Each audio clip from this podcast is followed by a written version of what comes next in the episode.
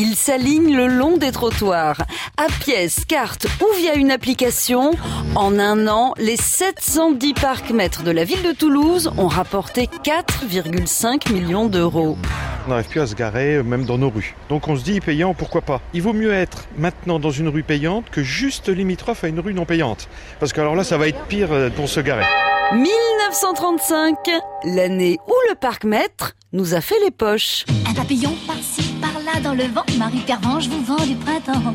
Mais je peux jouer aussi James Bond ou Maigret. Moi, plus ça bouge et plus ça me plaît. Dans les années 30, Oklahoma City est victime de congestion automobile.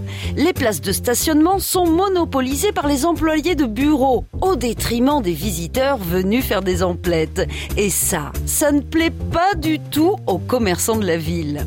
Carlton Maggi, le responsable de la commission trafic au sein de la Chambre de commerce, propose alors une solution radicale. Louer les places de parking à l'heure. C'est une révolution. Mais oui, personne n'osera quitter son travail pour remettre des pièces et les travailleurs iront se garer ailleurs.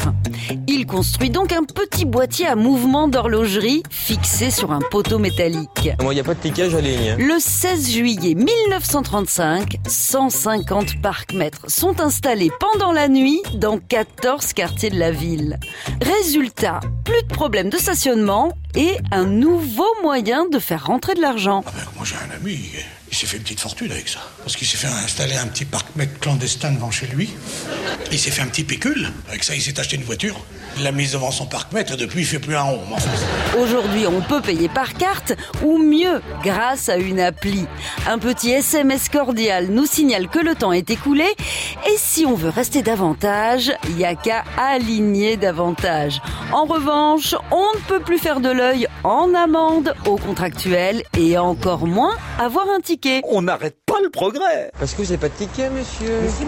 À retrouver sur FranceBleu.fr. Moi, il n'y a pas de ticket, j'aligne.